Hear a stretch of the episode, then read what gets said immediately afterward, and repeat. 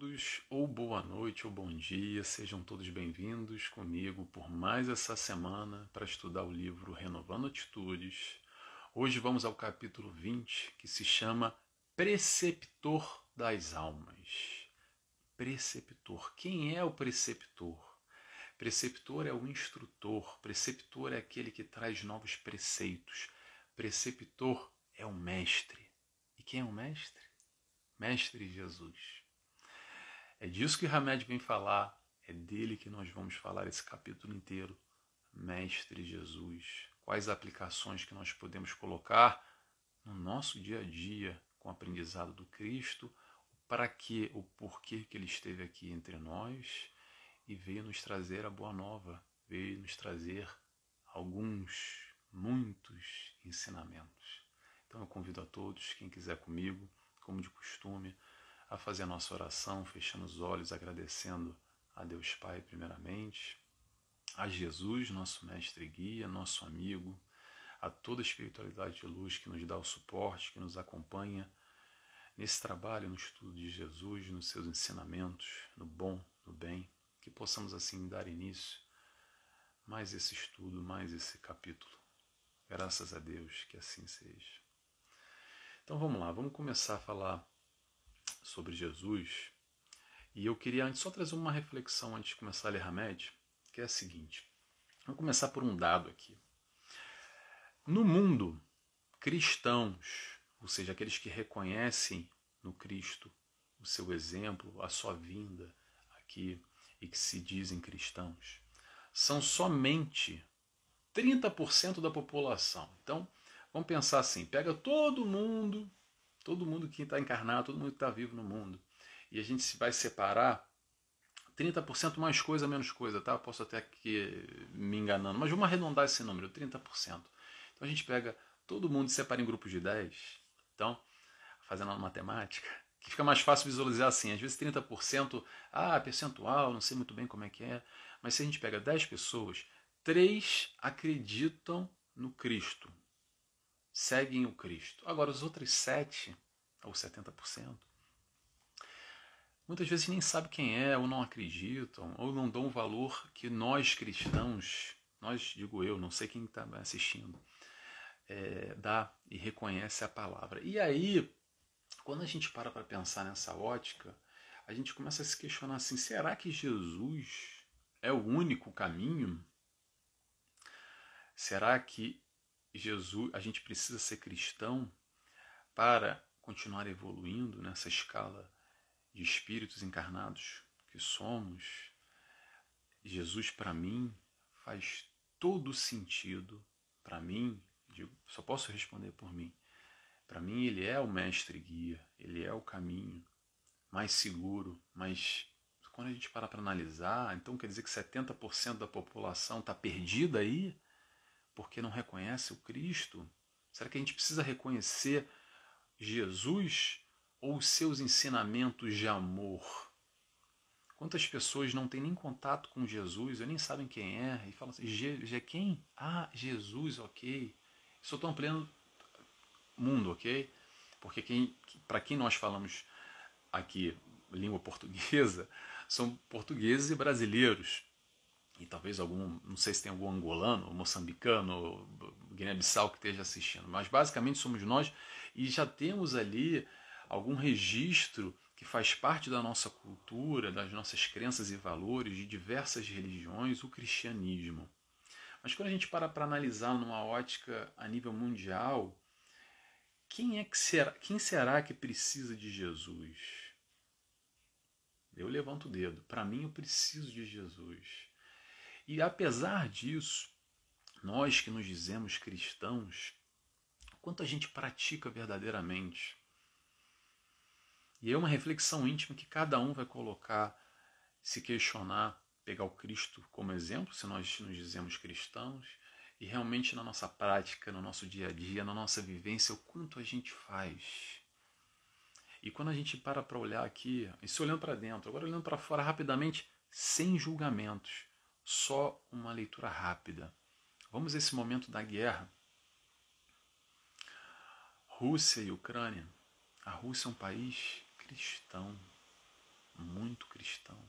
Aliás, são uma, posso dizer, eu já tive na Rússia, as mais belas igrejas ortodoxas, né, no caso, foge um pouco do, daquilo que a gente está acostumado das igrejas católicas. As mais belas igrejas que eu já vi na minha vida foram na Rússia, em São Petersburgo, em Moscou, Moscou, um país que é muito religioso, que segue, que reconhece o Cristo como seu exemplo, como seu mestre, como seu guia. Não sei como é que eles enxergam é, é, Jesus, provavelmente diferente como enxergam, mas são cristãos também.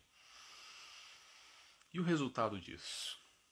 E na prática, no dia a dia, o que, que a gente está vendo agora? Eu não sei como é que vai estar tá a guerra no dia que isso foi pro ar. Eu estou gravando isso no dia 14 de março, são 6h20, segunda-feira.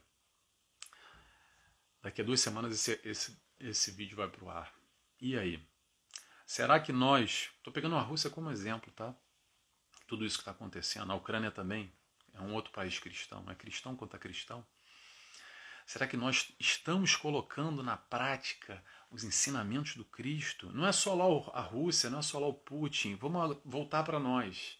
No nosso dia a dia, talvez a gente não pegue uma, uma bomba e invada outro país, mas quantas pequenas guerras a gente produz o tempo inteiro? Eu, Nelson, eu não produzo guerra. E aquele probleminha que a gente tem lá na família? Que a gente brigou, que a gente até hoje não taca a pedra física, mas taca a tal pedra mental que eu falo muito, que a gente promove algum tipo de guerra interior, em sentimento, fazendo exatamente o contrário do que o Cristo nos ensinou.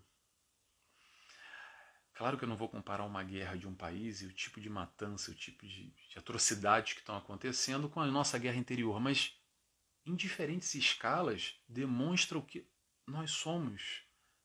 Se a gente ainda faz guerra com o vizinho, com o familiar, com aquele amigo, que agora mais amigo já virou ex-amigo porque a gente brigou seriamente, e tem esse sentimento, que o sentimento da guerra, se a gente for colocar rapidamente, não é para falar de guerra, mas vou só agora que a gente puxou esse fio, vamos puxar por aí.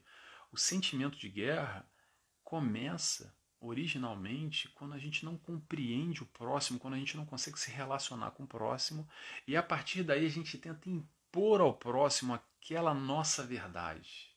Como? Gritando, batendo, jogando pedra, bloqueando no Facebook, falando mal para todo mundo, pegando uma arma e dando um tiro, tacando uma bomba. Não é mais ou menos essa linha de raciocínio? É ou não é? Vamos trazer de novo para o Cristo, que a gente está falando aqui de Jesus. O que, que Jesus nos ensinou? É difícil, né? É muito difícil. Mas vamos lá, vamos começar. Eu queria só abrir um pouco é, Jesus para o nosso dia a dia, que é isso que eu tento puxar o máximo para minha experiência pessoal e tento compartilhar com vocês também no estudo e que a gente possa enxergar desmembrar cada vez mais o ensinamento de Jesus, que é para isso que é a proposta do Evangelho. Essa é a proposta do Evangelho. Vamos lá? Vamos começar aqui então. Retirei alguns trechos. Um bem pequenininho primeiro. Jesus, peraí, pronto. Jesus podia ver, ver entre aspas, Jesus podia ver com absoluta facilidade por detrás das cortinas do teatro da vida humana e tinha a nítida percepção das intenções mais secretas. Então, cortina de teatro e Jesus via além, ele via as intenções. Isso, Jesus, dois mil anos atrás. Vamos avançar dois mil e vinte e dois anos, agora no nosso momento? O quanto nós vivemos ainda no nosso dia a dia, nessa cortina de fumaça, ou a tal cortina do teatro, que a gente tem um sorriso no rosto, muito bonita. olha, olha o sorriso no rosto, olha o sorriso. Para tudo e para todos. E hoje, com o advento da mídia social, o nosso Instagram, o nosso Facebook é só foto maravilhosa, é aquela vida perfeita, aquela vida que a gente projeta, que a gente gostaria, que os nossos filhos são lindos e o nosso marido, a nossa esposa, a gente está num lugar legal e está tudo ótimo. Essa é a cortina. Agora vamos lá para dentro de casa. Com aquela família ótima, linda e maravilhosa. Como é que a gente está agindo lá dentro? Será que tem brigas? Será que tem, temos problemas com os nossos filhos na educação, com o nosso marido, com a nossa esposa? A gente tira uma foto no Facebook para o Instagram e tem aquele sorriso, aquela família linda da fotografia, mas dentro de casa o couro está comendo? Será que é assim? E aí vamos voltar para Jesus. Jesus conseguia perceber as verdadeiras intenções saindo dessa fachada e voltamos para nós.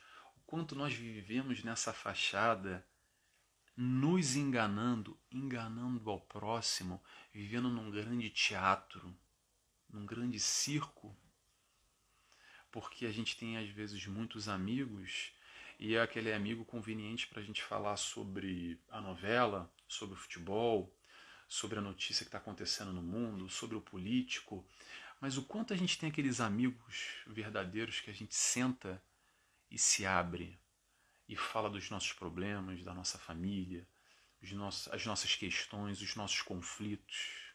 Quantos são aqueles que a gente pode verdadeiramente sentar numa cadeira, tomar um café, o que é que seja, e se abrir e compartilhar no sentido de que, poxa, essa pessoa eu confio nela, talvez, se calhar, ela pode me ajudar aqui, vamos trocar. Esse momento de derrubar essa cortina, que são as verdadeiras intenções, será que a gente faz isso? Se a gente faz, o quanto a gente faz? Interrogação. Vamos seguindo. Só reflexões. Vamos trazer Jesus e suas reflexões para o nosso hoje. Para esse momento aqui, ó, dia 14 de março de 2022. Eu não quero só pegar Jesus e todos os ensinamentos dele na altura e a gente tem uma distância, sabe? Fica tudo muito distante ah, porque Jesus, na videira, nos ensinamentos dele, naquela passagem, na parábola, tudo isso é ótimo. Mas eu quero trazer aquilo lá, o conceito, aquele aprendizado para esse momento, para as nossas questões, para os nossos problemas, para os nossos conflitos. Eu acredito que essa é a ideia. Vamos lá, vamos continuar.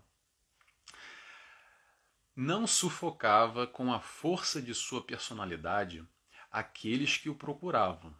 Ao contrário, afirmava: Tudo depende de ti, ou mesmo, a tua fé te curou. Em, outra, em outras ocasiões, aconselhava-os: Vai e não peques mais, convidando-os para a vida autêntica e oferecendo apoio e incentivo para construírem a casa sobre a rocha e eu vou, me, eu vou pegar esse, trecho, esse ponto final que ele diz aqui é o seguinte: convidando-os para a vida autêntica e oferecendo apoio e incentivo. O que, que Jesus veio trazer? Jesus não veio só fazer milagre e curar. Porque até a cura. Vamos pegar rapidamente a questão da cura. A cura curou, maravilha. Mas o camarada não desencarnou depois? Ele não morreu? Não é essa lei, não é essa proposta. Que bom que Jesus curou naquele momento, mas vamos sair um pouco da questão do fenômeno, da questão da mediunidade. Qual é a verdadeira importância de Jesus? Qual é o ensinamento dele? Quando ele fala aqui, ó, vai, não peques mais no momento da cura, ou quando ele diz que tudo depende de ti, e ele fala que a tua fé te curou, a importância nesse momento, penso eu, que é esse convite que Jesus nos faz para as nossas escolhas, para a nossa atuação. Jesus pode nos orientar. Todos esses ensinamentos que a gente pega o Evangelho, estuda, estuda, estuda, estuda, estuda, a gente decora ele inteiro e sabe todo o Novo Testamento nas oito traduções em português que tem diferentes, que dão interpretações diversas. A gente pega o Evangelho segundo o Espiritismo, a gente sabe tudo de cor. Tá bom, legal. E aí? Vamos colocar na prática agora? A gente quer entrar, vou fazer um exemplo aqui rápido. A gente quer entrar para o ginásio, para a academia, para emagrecer. E aí a gente estuda tudo sobre técnicas de, de, de, ginásio que a gente vai fazer na passadeira, na esteira, é, no step, vou fazer cardio, tantos minutos.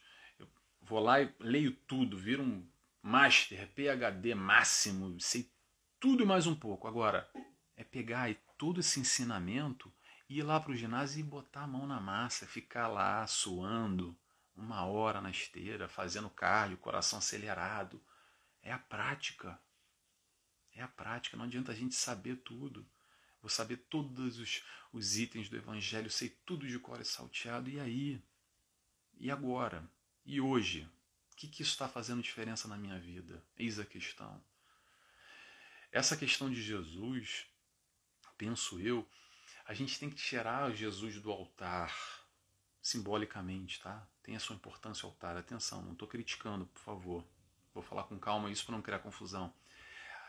Todo adorar, é, aquele Jesus que está lá na prateleira, lá em cima, é importante, é importante, mas vamos descer ele, vamos trazer ele aqui para o dia a dia, para os nossos questionamentos.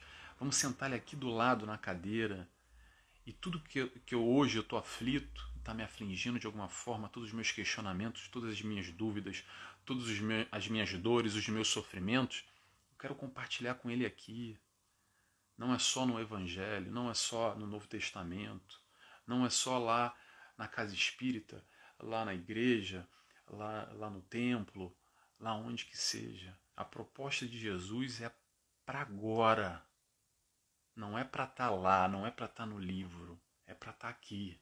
É para esse momento que a gente vive, com todos esses questionamentos, é colocar Jesus na guerra, colocar Jesus no Covid, colocar Jesus na briga com a esposa, com o marido, no trabalho, colocar na briga com o filho. Não só na briga, tá, gente? Também na, na parte boa também. Mas é trazer ele para o dia a dia, para a realidade. E aí eu volto àquela pergunta que eu fiz no início. Quem precisa de Jesus? Eu preciso de Jesus porque eu sei que com Ele não vai deixar de ter turbulações, não vai deixar de ter dificuldades, mas com Ele o caminho é mais tranquilo, é mais seguro. Eu tenho um pêndulo, eu tenho um guia, eu tenho um direcionamento. É mais fácil a caminhada, ou se não for mais fácil, é menos penosa. Repito, isso aqui eu vejo na minha realidade, na minha experiência, na minha vivência mas cada um tem a sua. Eu só posso compartilhar os meus registros, mas isso é muito individual. Vamos seguindo? Vamos lá. Mais à frente. Já estamos terminando. Hoje vai ser super rápido. Eu sempre falo que vai ser rápido, sempre demora lá 30, 40 minutos, mas vamos lá. Preceptor das almas levou-nos à reflexão íntima, ou melhor, à interiorização de nós mesmos, quando assegurou, abre aspas, eu estou no Pai e o Pai está em mim, fecha aspas, formalizando assim a necessidade do nosso autoconhecimento como base vital para alcançarmos o reino dos céus. Autoconhecimento. Então, qual é a proposta de Jesus nessa busca do autoconhecimento? Eu pergunto. Aliás, tem muita gente que pergunta talvez por não entender ou, ou por achar besteira, essa relação do autoconhecimento com Jesus. Fala assim, para que, que eu preciso me conhecer Jesus, é, é, me conhecer, o que, que isso tem a ver com evolução, com o processo evolutivo, com Jesus, o que, que tem a ver uma coisa com a outra? Tem a ver o seguinte, eu vou responder como eu vejo as coisas. A ver da seguinte maneira. Jesus é o nosso modelo, é o nosso mestre e o nosso guia. Ponto. E nós temos o nosso sistema de crenças e valores, aquilo que a gente aprendeu desde que a gente era criancinha, desde outras encarnações.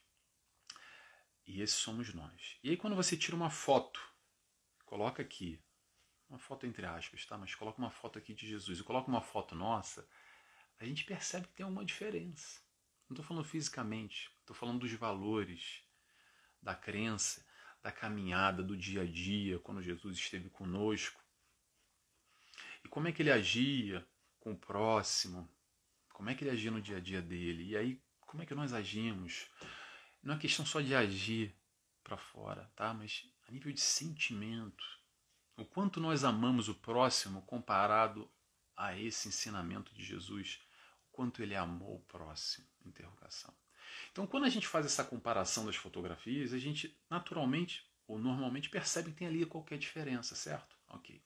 Então, se a gente tem uma busca, uma proposta de um modelo guia que está aqui, que é Jesus, e a gente quer se igualar ou se aproximar ao máximo a ele, o que nós devemos fazer?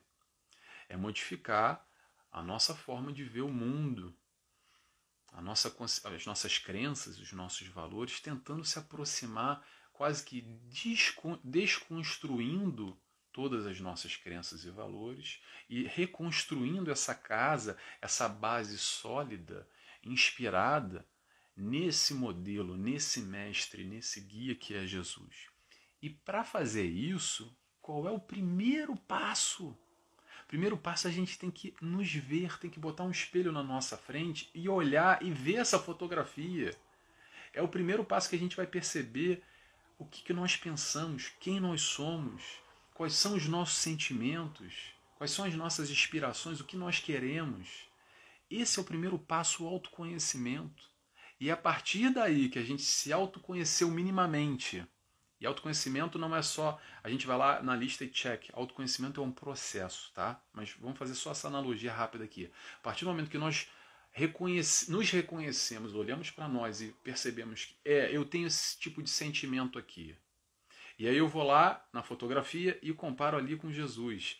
E eu sei que é isso que eu quero, porque o pouco de, de inspiração, um pouco de experiência, de vivência que eu tive, com um sentimento próximo a esse que Jesus ensina, é isso que eu quero, porque isso me dá prazer, isso eu, fico, eu sou mais feliz assim. E não é porque Jesus está dizendo não, porque o pouco que eu experimentei, eu sei que aqui, quando eu vibro nessa faixa de amor, de, de compaixão, de tudo que Jesus vem nos ensinar, eu sou mais feliz assim, é isso que eu quero, é isso que eu busco. E aí é que a gente vai pegar após o autoconhecimento e se enxergar, a gente vai pegar esse ponto, esse item e vamos buscar essa modificação, revendo as nossas crenças, os nossos valores, tudo aquilo que a gente acredita como certo ou errado, pegando essa baliza do Mestre Jesus, que veio aqui como preceptor a nos ensinar. Jesus nada mais, nada menos veio do que dar uma cola. Sabe, na prova? A gente tem que fazer a prova igual. Jesus é uma colinha ali que a gente pode dar uma consultada. A prova vai ser difícil igual, a prova não vai ser fácil porque tem a cola. Mas Jesus é uma cola. É uma maneira que é uma ferramenta que pode facilitar a nossa caminhada. Repito, para mim, talvez para você que é cristão também, para muita gente não é e não precisa ser. Porque Jesus veio nos ensinar o amor. E o amor não está só em Jesus, em diversas outras crenças ou em crença nenhuma. A pessoa até pode ser, ser ateu e não acreditar em nada, mas não quer dizer que ela não traga dentro dela já um amor uma vivência cristã muito maior do que eu que sou cristão e busco os ensinamentos, ok? Porque a gente tem mania de se achar mais, né? Tipo, não, porque eu sou cristão, então eu tô salvo, então eu vou para o céu, eu vou para o nosso lar. E aí o camarada, não, nossa, ele é ateu, nossa, meu Deus, coitado, eu vou rezar por ele, porque ele precisa. Rezar por ele é muito bom, vamos rezar por ele, vamos rezar por todos, mas será que ele precisa ou quem precisa sou eu? mais de Jesus, de trazer esse Jesus para o nosso dia a dia. Interrogação. Então vamos lá, vamos continuar aqui, que a gente já está no nosso finalmente. O último trecho que eu separei, que é o seguinte. Espera aí, pronto, vamos lá. Sigamos Jesus. Ele é a luz do mundo, o sol fulgurante que aparece, que aquece as almas do frio interior, da desilusão e da desesperança. Busquemos Jesus agora e sempre, porque só assim estaremos caminhando ao encontro da paz tão almejada. Busquemos Jesus agora, estaremos caminhando da paz tão almejada. Paz tão almejada. Paz, felicidade. Acreditando, buscando Jesus ou não, é o que todo mundo quer. Até aquele que acredita que não quer paz, que só quer guerra, aquele que acredita que não quer ser feliz. Rever esses conceitos de felicidade. Todo mundo busca, conscientemente ou inconscientemente, a paz, busca a felicidade. No final das contas, todo mundo quer ser feliz dentro das suas crenças, dentro do seu valor, dentro do seu conhecimento, dentro das suas aspirações. Jesus, vou repetir aqui, Jesus não é o único caminho, mas o caminho, a caminhada com Jesus será de menos pedras, de menos espinhos, de menos tribulações, de mais confiança, de mais certezas. Todo o ensinamento de Jesus, todo o ensinamento de Jesus se resume a uma palavra somente: amor. Jesus veio nos ensinar a amar. Toda essa brincadeira aqui, brincadeira entre aspas, de vida, de morrer, de viver, de encarnar e desencarnar. E aí, nesse processo reencarnatório, a gente tem família, tem um amor pelo pai, pela mãe, pelo filho, e aí pelos irmãos, e aí a gente tem um trabalho, uma profissão, a gente estuda, alcança aquilo, e aí a gente tem os bens materiais que a gente quer comprar um carro, comprar uma casa, quer fazer viagens. Dali dos zero, do, quando a gente, desde que a gente nasceu até lá os 80, 90, 100 anos, 70, não interessa. Esse processo que a gente encarnou, toda essa brincadeira que a gente encarna e desencarna, só tem um propósito: aprender a amar aprender a amar nesse sentido mais amplo que Jesus veio nos ensinar e que é tão difícil a gente compreender ainda. Porque a gente ama bolo de chocolate e a gente ama o nosso filho. E a gente odeia chuchu e a gente odeia a guerra.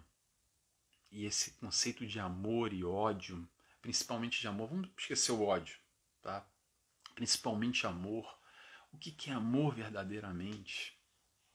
Será que esse amor que a gente tem pelo nosso filho, o amor pelo nosso animal, o amor pelo nosso irmão, e o amor pelo nosso inimigo, como Jesus fala?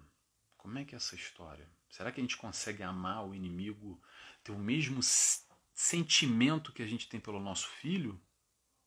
Ou será que é uma proposta de amor muito mais a nível comportamental, porque a partir do momento que eu estou agindo com o próximo da maneira que eu gostaria que fosse comigo, que é um dos ensinamentos do Cristo, isso também pode ser considerado amor. Ou não? Eis a questão. A nossa concepção de amor ainda é muito voltada para o sentimento.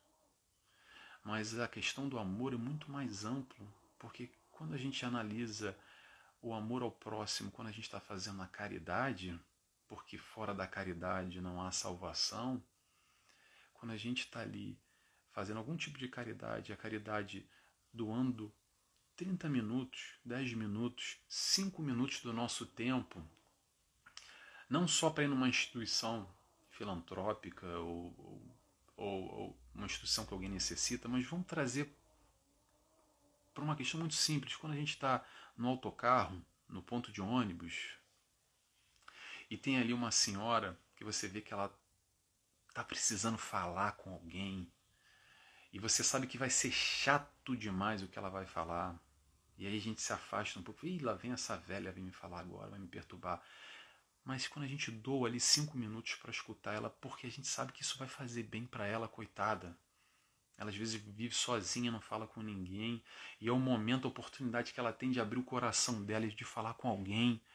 E não precisa nem falar que seja a pessoa que possa doar cinco minutos para escutar alguém, isso vai fazer bem para essa pessoa e você está abrindo mão de cinco minutos do seu tempo, eu te pergunto: será que isso também não é amor? Será que a caridade, a caridade é uma, um assunto muito amplo que dá para a gente falar aqui bastante, mas a caridade não é só no aspecto material, não é só pegar dinheiro, recursos, moeda, matéria. A caridade é feita o tempo inteiro, desde que nós estamos predispostos a auxiliar, ajudar aquele que precisa de maneiras diversas. Eu peguei esse exemplo aqui da, da senhora no autocarro, no ponto de ônibus, mas é muito mais amplo do que isso. Então, esse entendimento de amor que Jesus veio nos trazer, essa proposta, que é tão difícil, a gente bate cabeça aqui buscando entender, e muito mais difícil ainda compreender há mais de dois mil anos.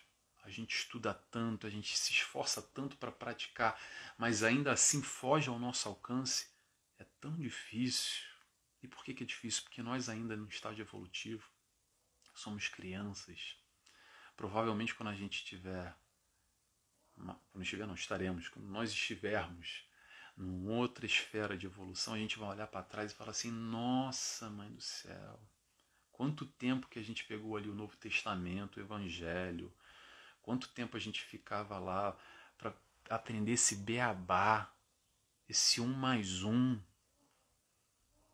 É muito difícil esse momento que a gente vive entender esse um mais um, mas numa escala, num grau evolutivo, numa esfera que nós vamos crescer a, no passado, no passado não, no, no futuro a gente vai olhar para trás, para esse hoje, para esse momento que a gente está agora encarnado aqui vivendo e vai falar assim: meu Deus, tenha dó.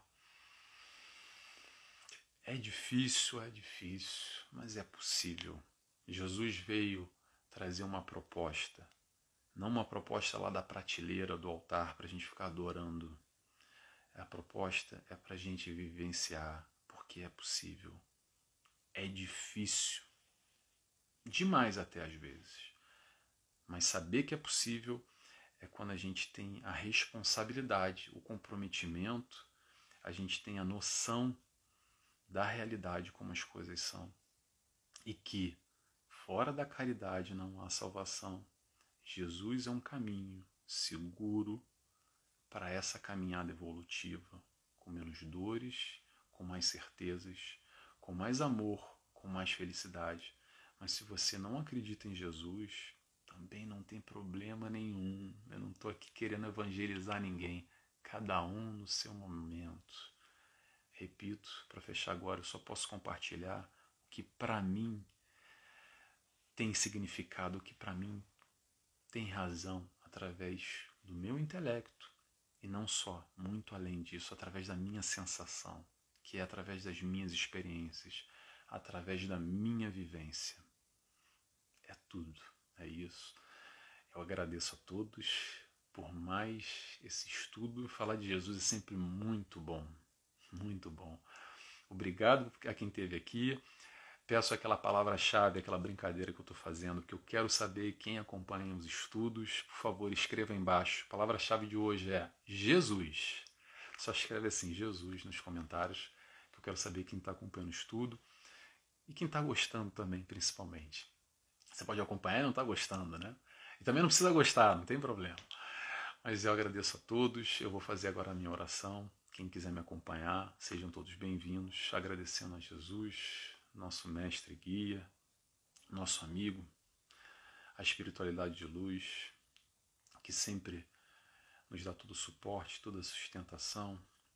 A Deus Pai, primeiramente, e a Hamed, por essa obra, por esse livro por nos trazer essas reflexões tão importantes para a nossa busca, para o nosso crescimento, para a nossa evolução.